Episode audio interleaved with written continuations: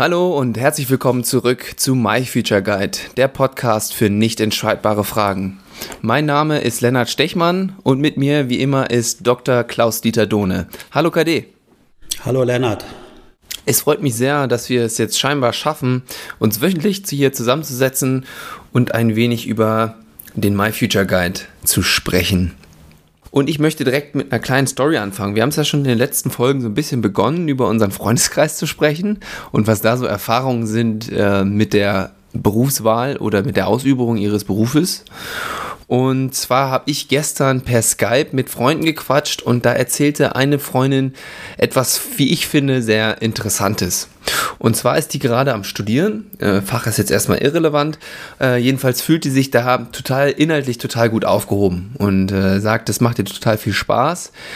Und jetzt ist sie natürlich dabei, in diesen Beruf langsam reinzuschnuppern, also oder in die Berufe, die ihr eventuell später mit diesem Studium ermöglicht werden.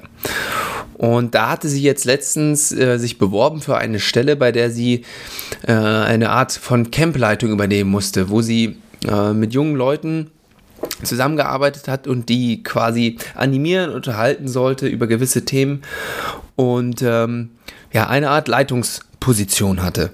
Und da hat sie gesagt, ja, das war inhaltlich irgendwie alles total ansprechend, aber ich glaube einfach nicht, dass mich dieses Unterhaltene, diese Führungsrolle so anspricht oder dass das so für mich gemacht ist. Und äh, das bin einfach nicht ich. Und das fand ich total interessant, weil das ja so ein bisschen in das reinspielt, was wir letztes Mal auch schon besprochen haben. Und ähm, Klaus Dieter, ich wollte jetzt einfach mal mit dieser Geschichte so ein bisschen den Ball zuspielen und gucken, was du damit anfangen kannst. Ja, nun, äh, das ist natürlich ein weit verbreitetes Thema und das macht nicht nur deiner Freundin Schwierigkeiten. Will man Verantwortung in einer oder für eine Gruppe, für ein Team haben oder nicht? Da tun sich viele im Arbeitsleben schwer mit, weil da werden vielleicht eigene Werte berührt. Äh, also mir fallen da Unmengen von Geschichten ein, die ich erlebt habe im Rahmen von Einzelcoachings zum Beispiel oder in Fallvorstellungen. Also eine Sache vielleicht ganz kurz gleich zu Beginn. Mhm. Äh, da, also ich kenne welche, die haben, die sind Führungskraft geworden, äh, haben das nach einiger Zeit wieder aufgegeben, weil sie gemerkt haben, sie möchten keine Macht über andere haben. Und wenn wir noch mal so durch die soziale Brille schauen, dann bekommt man natürlich als Leitung und als Führungskraft äh, Macht über andere, schon allein der Gestalt, weil man die Lizenz hat, andere zu bewerten hinsichtlich mhm. ihrer Arbeitsleistung, ihres äh, halt Verhaltens. Und das ist äh, nicht jedermanns oder jeder Fraus Sache. Mhm, mh also einmal, du sagst dieses Bewerten auf der einen Seite und du hast ja letztes Mal schon erzählt, dass du mit der Firma Culture Work seid ihr ja viel unterwegs mit äh, Methoden wie Agilität, äh, wo so eine mhm. Führungsrolle anders interpretiert wird, sage ich mal jetzt, als dieses klassische mit, mit Bewerten, wie du es gerade beschrieben hast. Ähm, siehst du da Veränderung, dass das eventuell anders sein kann? Also, dass diese klassischen Führungsrollen eh vielleicht bald obsolet sind? Also ich glaube das nicht. Also äh, da würden mir jetzt meine Kollegen und auch mein Mitinhaber der Firma Culture Work wieder widersprechen. Mhm.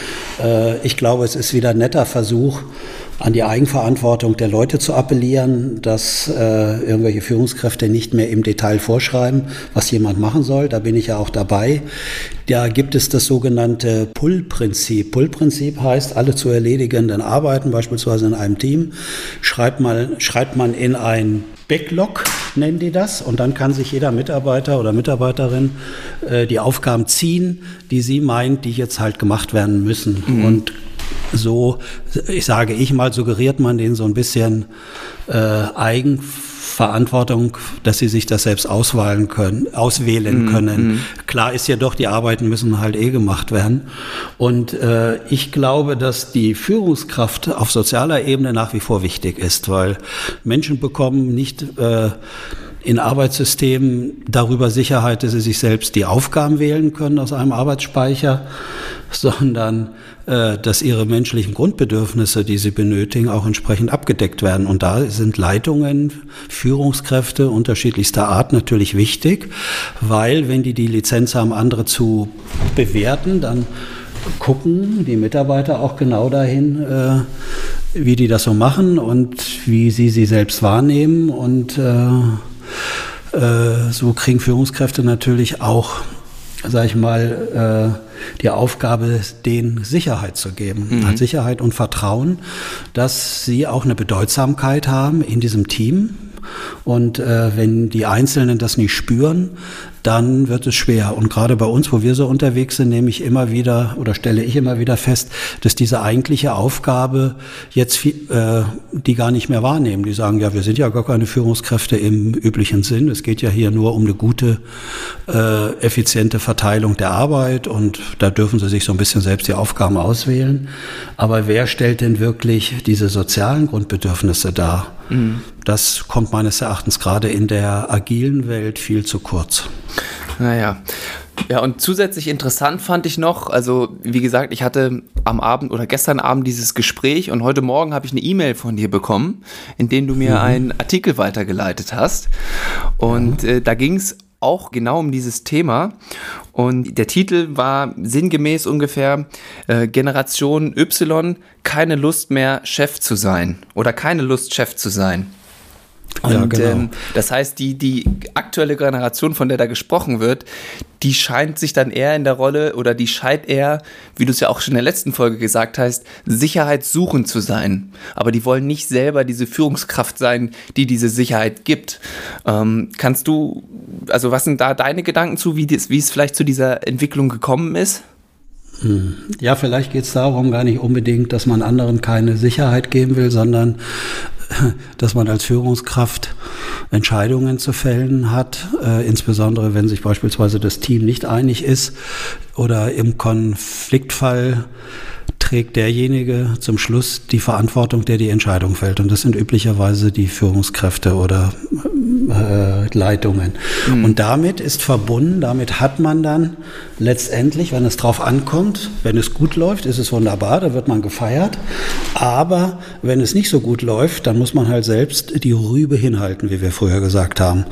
Dann steht man selbst in der, äh, in der Pflicht und dann kann man auch was falsch gemacht haben und dann kriegt man vielleicht nicht nur aus dem Team heraus, sondern vielleicht von außen oder von anderen sogar noch Schuld zugewiesen, dass man sich falsch entschieden hat. Und ich glaube, dass das vielleicht äh, nicht so gemocht wird, dass man dann in der Verantwortung steht, äh, und muss dann die Suppe auslöffeln, die man sich dann mit seiner Entscheidung eingebrockt hat. Das scheint vielen, glaube ich, nicht mehr so zu gefallen. Mhm. Und ähm, was in diesem Artikel auch vorkam, ist, dass das, was hast du vorhin auch schon so ein bisschen angesch ähm, angeschnitten, dass das ein ganz großes Bedürfnis mittlerweile gibt, selbstbestimmt zu arbeiten. Und da kommen dann ja, also einmal geht es dann, wie du es vorhin gesagt hast, um die Auswahl der Aufgaben, aber auf der anderen Seite geht es dann ja auch um Zeiteinteilung. Und ich glaube, ein großer Punkt oder was in dem Artikel hervorgehoben wurde, ist, dass Führungskräfte von morgens um sechs anfangen, E-Mails zu schreiben und abends um ja, zwischen zwölf und eins vielleicht aufhören, wenn überhaupt. Und das, das, das total abschreckt und die das eigentlich gar nicht wollen, weil im Grunde wurden Umfragen gemacht, die wollen eigentlich nur äh, mit tollen Menschen zusammenarbeiten und möglichst viel Geld verdienen. Das waren so die beiden Hauptziele, die sich in dieser, diesen Umfragen der, des Artikels herausgestellt haben.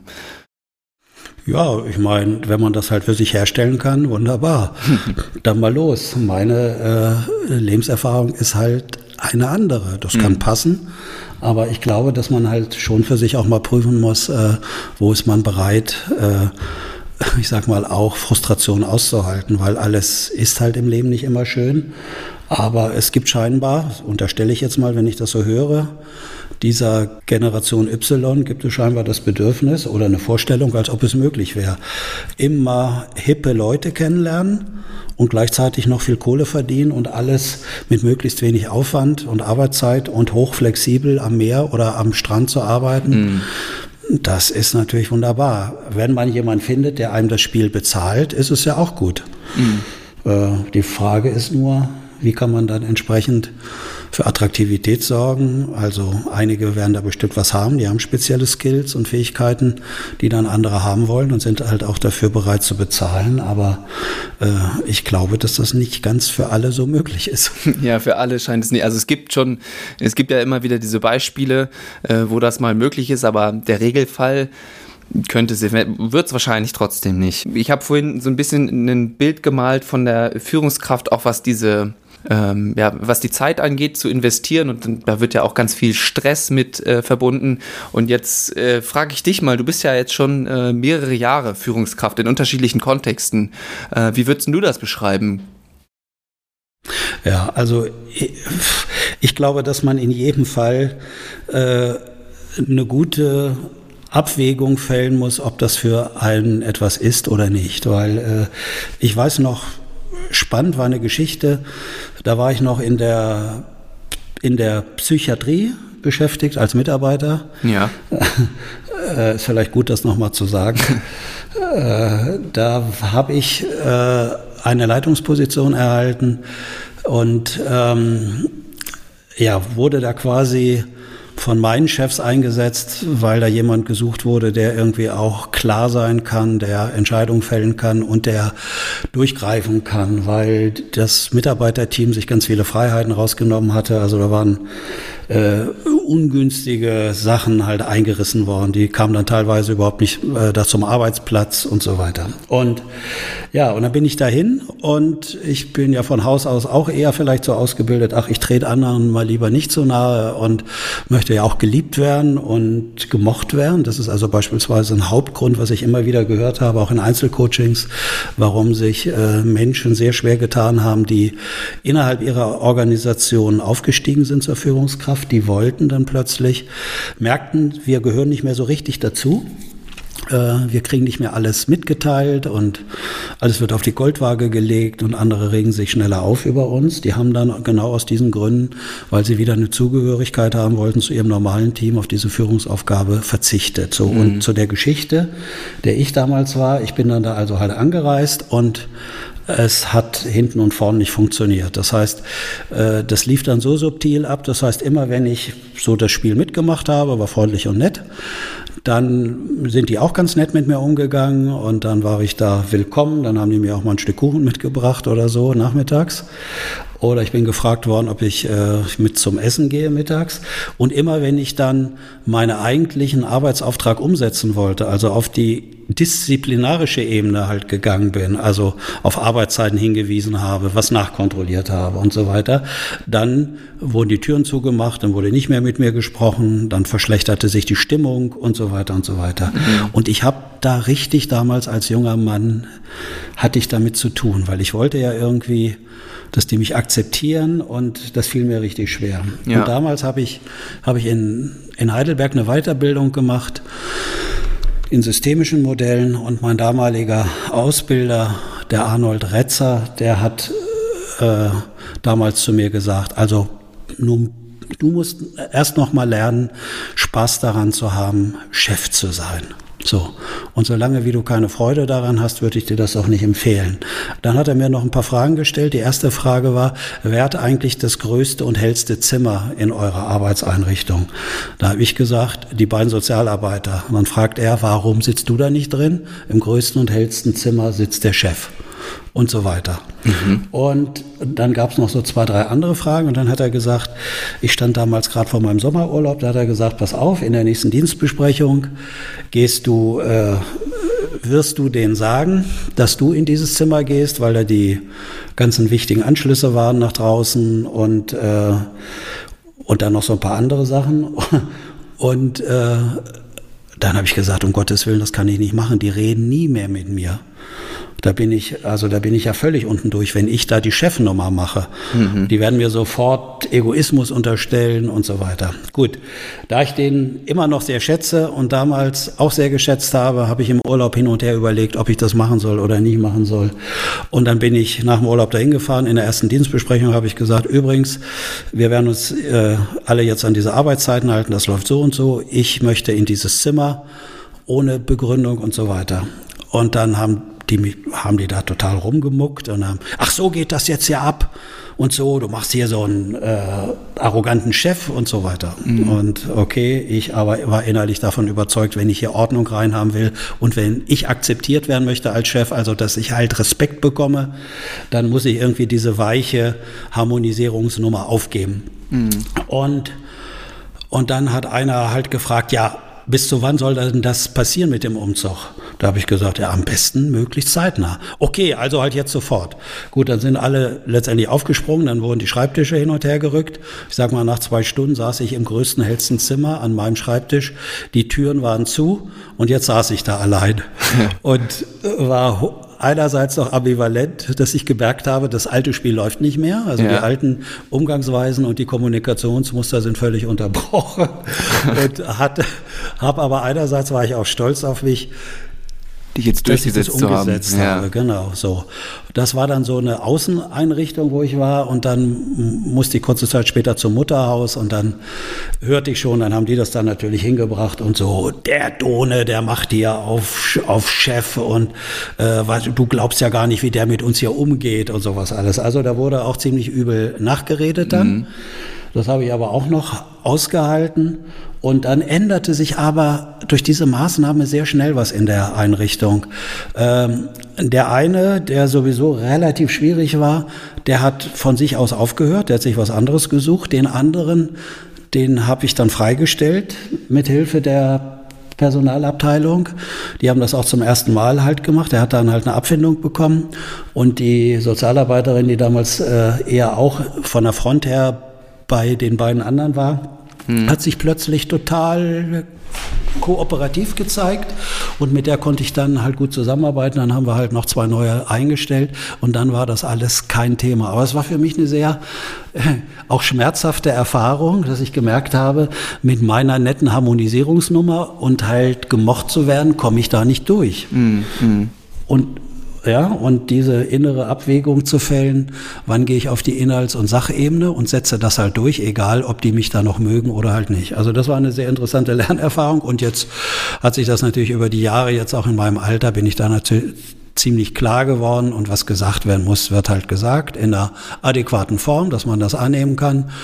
Und irgendwann merkt man auch im Alter, ähm, dass man nicht von jedem halt geliebt werden äh, sollte. Ja. Weil ja. das wird man, das wird man eh nicht schaffen. Ja, eine total interessante äh, Geschichte, finde ich. Ähm, da steckt ja total mhm. viel drin. Also generell, was in so einem, äh, unter, wie die Dynamiken in so einem Unternehmen sind, aber auch, und das finde ich ist irgendwo das Wichtigste und im Grunde, so hätte ich vielleicht am Vorabend dieser einen Freundin gegenüber äh, reagieren sollen, dass man das auch lernen kann, ne? dass man da äh, reinkommen mhm. muss, nicht immer nach Zugehörigkeit und, und Liebe, sage ich jetzt mal, sehr etwas pathetisch äh, zu streben. Ja, man kann das tun. Aber dann hat das halt einen anderen Preis. Dann sollte man sich auch nicht zur Verfügung stellen, äh, Führungskraft oder Leitung zu machen. Das sollte mhm. man wirklich entscheiden, weil meine ganze Beratungserfahrung zeigt, dass die Führungskräfte, die da am unsichersten sind, also die versuchen, äh, unangenehme Entscheidungen nicht zu fällen, die irgendwie wegzudelegieren, von anderen äh, halt übernehmen zu lassen, also die unklar sind, mhm. die, äh, die produzieren mehr soziale Folgeschäden, Kollateralschäden als wie die anderen, aus meiner Sicht, die halt relativ autoritär agieren. Das sind dann andere Auswirkungen, aber da weiß man wenigstens, woran man ist. Mhm. Bei, den, bei den anderen weiß man das häufig gar nicht. Und dann kommen so ganz diffuse äh, Strategien und Muster werden da äh, ausgebildet in Teams, dann springen andere ein, dann übernehmen die unangenehme Themen, äh, die versuchen da Konflikte zu lösen, obwohl das gar nicht ihre Aufgabe ist ist, dann mhm. kommt da so viel Schrägheit und Schiefe ins System. Niemand weiß wirklich mehr so richtig, wo es da halt zugeht. Und ich hatte damals äh, auch noch einen Chef, äh, ich habe den immer so bezeichnet, das ist so ein Cheftyp wie so eine Art Schokoladenonkel. Das heißt, immer wenn die Leute zu ihm gingen und wollten jetzt, dass er irgendwelche Entscheidungen fällt, nach Möglichkeit immer natürlich für sie, damit sie irgendwelche Vorteile haben in der Organisation, dann hat er gesagt, jawohl, Herr Meier, also wenn Herr Meier da war, genauso wie Sie das sagen, machen wir das, das ist richtig und ich finde das klasse, dass Sie sich da so viele Ideen gemacht haben und so weiter. Wenn ich dahin gekommen bin und ich habe genau das Gegensätzliche halt gesagt, weil ich der Gegenspieler von Herrn Meier war, äh, dann hat er gesagt, genau, Herr Dohne, so wie Sie müssen wir das machen und ich bin so froh, dass Sie unser Mitarbeiter sind und so gute Ideen einbringen. So. Und das Ne? Also der allen die Schokolade gibt, der produziert dann ganz viel Stellvertreterkonflikte auf nachgeordneten Ebenen. Und dann mhm. ist die Frage, äh, er hat es nicht entschieden. Wer setzt sich jetzt durch? Meier oder halt ich? Ja, und äh, genau, und, er delegiert das dann nach unten und, und legt da quasi so ein paar kleine Feuer. Ja, genau, genau. Wenn ich mir das so anhöre, muss ich an ein Buch denken, was ich letztens gelesen habe. Äh, in diesem Buch geht es um eine junge Frau, äh, die sich gerade in der Übergangsphase befindet von Studium hin zu ersten Job. Und die hat jetzt ihren ersten Job angefangen und ist da genau an so einen Chef rangeraten, wie du ihn gerade äh, beschrieben hast. Der hat so ähnliche Kommunikationsmuster, wie er das nach unten delegiert und die muss sich da mit einer Kollegin in der Probezeit um einen Job ja quasi kloppen und die beschreibt da ganz einfühlsam, wie ihr das, ähm, was das mit ihr psychisch gemacht hat ähm, und was das für Auswirkungen nach unten hin haben kann und wie sie da mit ihrer Kollegin umgeht. Ähm, die hat noch ganz viele andere Probleme, die während so einer Übergangsphase aufkommen können. Äh, aber ich fand das ganz, äh, ganz gut zu lesen und äh, sehr ja sehr emotional aufbereitet. Äh, wer das anspricht, dem kann ich das Buch Super und dir von äh, Katrin Wessling empfehlen. Ja, ein Begriff, der bei uns immer wieder fällt, sowohl in dieser als auch schon in den anderen Folgen zuvor, ist der Begriff Ambivalenz. Äh, Klaus Dieter, vielleicht könntest du noch mal für Hörer erklären, die noch nicht ganz so vertraut sind mit diesem Begriff, äh, was wir damit überhaupt meinen. Ja, Ambivalenz ist äh, ein Zustand, ein äh, psychischer Zustand, der damit zusammenhängt, dass man widerstreitende Anteile in sich erlebt oder spürt, wahrnimmt oder vor Entscheidungen im Außen steht, die beide von der Auswirkung her und von der Stärke genauso stark sind und es kein richtig oder falsch gibt. Das heißt, wenn man so zwischen zwei Seiten hin und her gerissen ist, das wäre jetzt halt bei dir, du würdest einen ambivalenten Zustand erleben, wenn du dich entscheiden müsstest zwischen der Basketball-Bundesligamannschaft FC Bayern München und vielleicht Alba Berlin. Die Frage steht ja für dich vielleicht demnächst ja, ja, im Raum. Die, die ist, die ist, jedes Jahr stellt die sich für mich aufs Neue. Das sind genau. die beiden Hauptaspiranten für meine, für meine Basketballkünste. Genau. Nun weiß ich ja, dass beide Mannschaften für dich äh, auch entsprechend attraktiv sind, dass das eine nicht überwiegt. So, und wie triffst du jetzt eine Entscheidung? Und das Erleben um diese, um diesen Widerstreit von gleich starken Anteilen in dir, mhm. das würde man Ambivalenz nennen. Und das, äh, da ist ja auch unser Podcast dran aufgehängt. Äh, weil es ja um nicht entscheidbare Fragen geht. Das heißt ja nur, was sind Kriterien für eine richtige Entscheidung? Woran macht's man denn wirklich fest? Ja, Geht ja. man, gehst du zu Alba Berlin oder doch zu Bayern München? Das ist mm, ja, mm ja, weil deine Freundin vielleicht aus Bayern kommt oder was sind nachher wirklich die Gründe? Also ich glaube, man kann immer nur im Nachhinein sagen, mhm. ob es eine gute Entscheidung war oder halt die richtige Entscheidung. Ja, also das ist, das ist Ambivalenz und. Ja, und jetzt haben wir es so wichtige Lebensentscheidungen von Menschen an sich, dass wir, dass wir uns da oft nicht ganz einig sind und so eine ja, innere Ambivalenz verspüren. Oft wenden wir uns dann anderen Personen zu, wichtigen Bezugspersonen, zum Beispiel unseren Eltern, und fragen die nach Rat oder die geben uns sogar ungefragt Ratschläge. Und jetzt haben wir ja schon in den vorherigen Folgen darüber gesprochen, dass solche Ratschläge nicht immer unbedingt hilfreich sind. Und jetzt wäre meine Frage, Klaus-Dieter, was könnte denn stattdessen wirklich hilfreich sein? Naja, man muss einfach sehen, wenn man das, wenn man das rein durch die äh, durch die soziale Brille schaut, dann ist jemanden Ratschlag geben beinhaltet zumindest die Gefahr, dass man sich kurzzeitig über ihn stellt, so nach dem Motto, pass auf, ich weiß mehr als du, ich kann dir sagen, was für dich gut ist. So. Mhm. Das passiert natürlich laufend und das wird permanent auch gemacht. Aber wenn man es mal jetzt hier, hier bei uns ganz langsam sozusagen in Zeitlupe anguckt, dann ist die Frage, warum äh, geht jemand davon aus, dass er anderen Ratschläge erteilen kann. So geht er davon aus, dass der andere unfähig ist, blöd ist, noch nicht so weit ist, unreif ist oder weil er nur äh, eingeschränkte äh, Einsichten hat halt in die Welt oder in die äh, Faktenlage.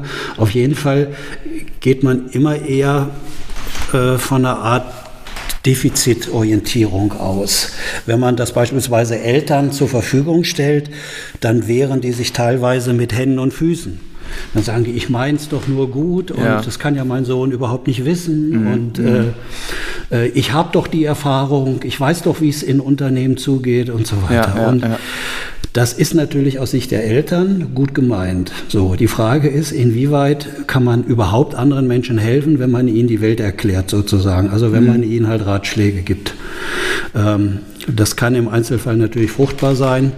Äh, das Risiko ist aber ziemlich groß, dass die damit gar nicht so viel anfangen können. Erstmal hören die das ganz anders. Die haben halt diese Erfahrung nicht gemacht.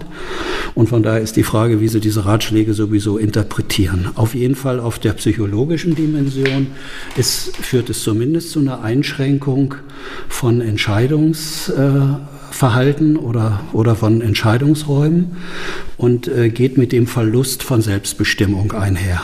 Ja. Und was wir eben auch aus der Forschung wissen, Selbstbestimmung und Autonomie verteidigen die Menschen äh, wie nur was.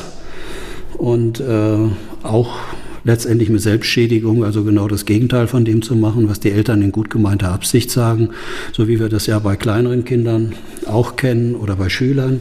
Wenn die Eltern unbedingt äh, wollen, dass das Kind jetzt einen Schal trägt, weil es draußen ein bisschen kühl ist, das Kind will aber keinen Schal tragen, dann entschließen sich manche Kinder dazu, die setzen das zu Hause durch, dass sie keinen Schal tragen und andere machen den Schal um und wenn sie um die nächste Hausecke verschwunden sind, machen sie den Schal ab und dann wird er eingepackt. Mhm. Also also wäre ja, es vielleicht also zum Beispiel hilfvoll, äh, hilfreich, wenn man jetzt nochmal das Beispiel, was du vorhin gezeichnet hast, von mir, wenn ich mich unter, äh, entscheiden muss zwischen dem FC Bayern München und Alba Berlin, äh, wo möchte ich jetzt Basketball spielen, eher die vielleicht die Konsequenzen der jeweiligen Entscheidung auszuleuchten, ohne das werten zu wollen, also da einfach gemeinsam drüber zu sprechen. Das wir, also das würde ich mir jetzt vorstellen, das könnte ja dann hilfreich sein. Ja, das ist die Frage. Das könnte halt hilfreich sein. Deswegen äh, hängt es jetzt ein bisschen auch so vom Typ ab. Also machst du eine Art Checkliste, schreibst die ganzen Vorteile für Bayern München auf mhm. oder äh, für Alba Berlin und gehst dann in so, einen, in so einen Abwägungsprozess und du wirst immer Gründe für Bayern finden und du wirst Gründe gegen Bayern finden, wie umgekehrt für Alba auch. Ja, so. Ja. Und dann machen Menschen ganz gern, um sich diesem eigenen Konflikt, dieser schwierigen, nicht entscheidbaren Frage zu entziehen, sie fragen andere. Jetzt wird es ja. an andere nach außen delegiert. Du könntest deinen Vater fragen, du könntest deine Mutter fragen. Die haben bestimmt auch irgendwie eine Idee, ja, ja. was für dich gut sein kann. Genau, ja, was Vor- und Nachteile werden, ja. Genau, eventuell haben die Eltern eine Beziehung zu München, weil sie da mal ein paar Jahre zusammen unterwegs waren, eine gute Zeit hatten, dann würden sie sagen, geh nach München. Mhm. So, also die Frage ist, wird der Ratschlag von anderen eher durch ihre eigenen äh, emotionalen Erlebnisse und Erfahrungen halt gefärbt. Mhm. Also inwieweit gibt es denn überhaupt jetzt objektive, Ent, äh, objektive Gründe? Mhm oder halt Argumente. Und die gibt es, glaube ich, nicht. Ah, okay. Alle Menschen, die anderen irgendetwas raten, die verbinden selbst für sich da etwas äh, Positives mit. Sonst könnten sie das gar nicht sehen, könnten sie das gar nicht wahrnehmen, äh, könnten sich das nicht merken. Also das ist, alle Ratschläge, die Leute anderen geben, die sind emotional aufgeladen. Und ich habe vor kurzem einen Beitrag geschrieben auf äh, äh, LinkedIn, da habe ich, da war ich in so einem Führungsteam eingeladen von circa 20 Personen. Die wollten mit mir mal einen Tag machen, weil schon lange keine kreativen Ideen mehr aus ihrem Team hervorgegangen waren. Mhm. Und es hat schon eine ganze Zeit gedauert, bis ich dann wirklich mal eine Führungskraft gefunden habe, die mal eine eigene Fragestellung vorgestellt hat. Und die hat dann so ein Problem vorgestellt, dass in, in ihrem Team zwei Mitarbeiter nicht miteinander können und hat das dann so ein bisschen ausgeführt. So. Und dann habe ich gesagt, Sie dürfen jetzt nichts mehr sagen, auch wenn Sie Fragen gestellt bekommen und habe die anderen mal aufgefordert, Ideen und Lösungen äh, halt, äh, halt zu nennen. Ja, zu, ja, genau. Diese Ratschläge, von denen ich quasi gerade gesprochen habe. Richtig, ja, genau. Ja. Und es kamen wirklich Ratschläge. Der Ohne eine Ende. guckt dahin, der, der andere, der sagt das. Und dann habe ich äh, nach dieser Zeit habe ich die Person, die die Fragestellung eingebracht hat, die hat jetzt ja nur geschwiegen und zugehört. Das mache ich extra, damit die Person auch keinen Gesichtsverlust erleidet, weil sonst entsteht schnell so eine Art Anklagerahmen und ja, äh, dass sie sich rechtfertigt Kontext, dann, ne? Die muss dauernd sagen, ja, natürlich, mit Mitarbeitern spreche ich immer erstmal, wenn ein Problem mhm. auftaucht. Sie, sie, sind dauernd dabei, sich äh, zu erklären und halt rechtfertigen zu müssen. Deswegen lasse ich die schweigen. Dann habe ich die Person danach gefragt, war irgendetwas Neues dabei, was für sie nützlich ist oder war? Kommt in der Regel, wie in dem Falle, nein, nichts Neues. Und deswegen zeigt eigentlich erstmal, Ratschläge zeigen immer nur, wovon sich der Ratgeber oder Ratgeberin im Moment selbst in seinem inneren Erleben absorbieren lässt. Wo geht bei denen die Aufmerksamkeit hin? Ja, mhm. das, das äh, und das ist immer subjektiv. Das, ja, ja. Äh, das muss man sehen. Niemand kommt in so einem Kontext auf die Idee, erstmal zu fragen, könnte man auch, also du hast dir doch selbst bestimmt schon eine Menge Ideen gemacht, du hast äh, eine Menge Probleme gelöst. Was könntest du denn für hilfreiche Erfahrungen gemacht haben, in dieser schwierigen äh, Frage eine Entscheidung zu fällen? Wie machst du es üblicherweise? Wie müssen wir überhaupt mit dir reden, damit du überhaupt was von außen annehmen kannst? Ja? Oder halt wie bei dir, wie müssten deine Eltern dann mit dir reden? Was müssten die für eine Art Kommunikation und für eine eine Beziehungsgestaltung mit dir machen, dass du überhaupt diese Ratschläge für dich annehmen kannst, was die sagen. Ja, das wäre ja äh, total sinnvoll, weil das ist ja letztendlich die einzige subjektive Färbung, die in diesem Kontext der Entscheidung überhaupt Sinn macht nämlich ja. derjenige, der diese Entscheidung treffen soll. Und ähm, mhm. das wäre ja dann quasi das, worauf ich äh, vorhin hinaus wollte. Was ist hilfreich? Also quasi die richtige subjektive äh, Seite einzubauen, weil dieser Perspektivwechsel der ist, wie du sagst, fast na, quasi unmöglich für, für andere, weil wir immer wieder durch unsere eigenen Erfahrungen da getriggert werden, sag ich mal. Ich glaube, dass man halt Ratschläge geben kann, aber man sollte dann dazu sagen oder sich auch bewusst sein, das sind meine Ratschläge, die mhm. ich mir geben würde, die für mich eine Bedeutung hatten im Leben. Ja. Warum soll ich davon ausgehen, wenn ich jemanden einen Film empfehle oder äh, ich dir jetzt selbst eine Empfehlung geben würde, ob du jetzt bei Alba spielen sollst oder bei äh, in äh, München, dann wird das, müsste ich klar sein, was ich ganz gern hätte, ja. Mhm. Und das kann ich dir ja sagen. Aber wenn ich sage, ich, wenn ich es für mich zu entscheiden hätte, so wie ich groß geworden bin, wo meine Schwerpunkte liegen und so weiter, was ich gern habe, ich würde in jedem Fall zur Alba gehen. Mhm. Und ich sage, das gilt nur für mich, dann bleibt dir ja die Autonomie erhalten, das für dich halt selbst noch zu entscheiden. Ja. Anders die sprachliche Formulierung, die wir dann auch gerne hören. Also da gibt's überhaupt gar keine Frage. Du musst nach München gehen. Ja, München okay. ist das aufstrebende hm. Team und so weiter und so weiter. Die liefern dir gleich Erklärungen mit, dass das ganz klar und eindeutig ist. Ja, fand ich sehr interessant. Also ich glaube, der Punkt ist rübergekommen. Jetzt zum Abschluss wollte ich vielleicht noch mal einen kurzen Ausblick geben, weil wir haben in der nächsten Folge, hoffe ich, einen Gast da, der uns das nochmal aus seiner Perspektive erklären kann und äh, auch nochmal andere Einblicke gibt, insbesondere aus über das Gehirn und warum das vielleicht für uns Menschen so schwierig ist. Und zwar haben, haben wir ähm, den Gerald Hüther gefragt, ob der mal bei uns vorbeikommen möchte und der hat sich dazu bereit erklärt und da freuen wir uns beide schon sehr drauf. Und wann diese mhm. Folge online geht, das könnt ihr herausfinden auf unseren neu erstellten sozialen Kanälen. Zum einen sind wir unterwegs auf Instagram und auf Facebook. Da könnt ihr uns jeweils äh, folgen und äh, wisst dann über sämtliche neuen Folgen und andere Informationen Bescheid. Und ja, da würden wir gerne mit euch in Kontakt treten. Schickt uns Anregungen, Feedback und Fragen, die ihr zu diesen Themen hattet. Äh, damit bleibt mir nur zu sagen, vielen Dank fürs Zuhören und ich würde das letzte Wort dir, KD, überlassen. Ja, also wer den Namen äh, halt Gerald Hüther noch nicht gehört hat, das kann ich verstehen. Das ist der junge, unerfahrene Kollege in unserem Podcast-Team. Den möchten wir nächstes Mal auch zu Wort kommen lassen und seid mal gespannt, was der aus seiner Perspektive euch so anzubieten hat. Alles klar, dann bis zum nächsten Mal. Tschüss. Tschüss.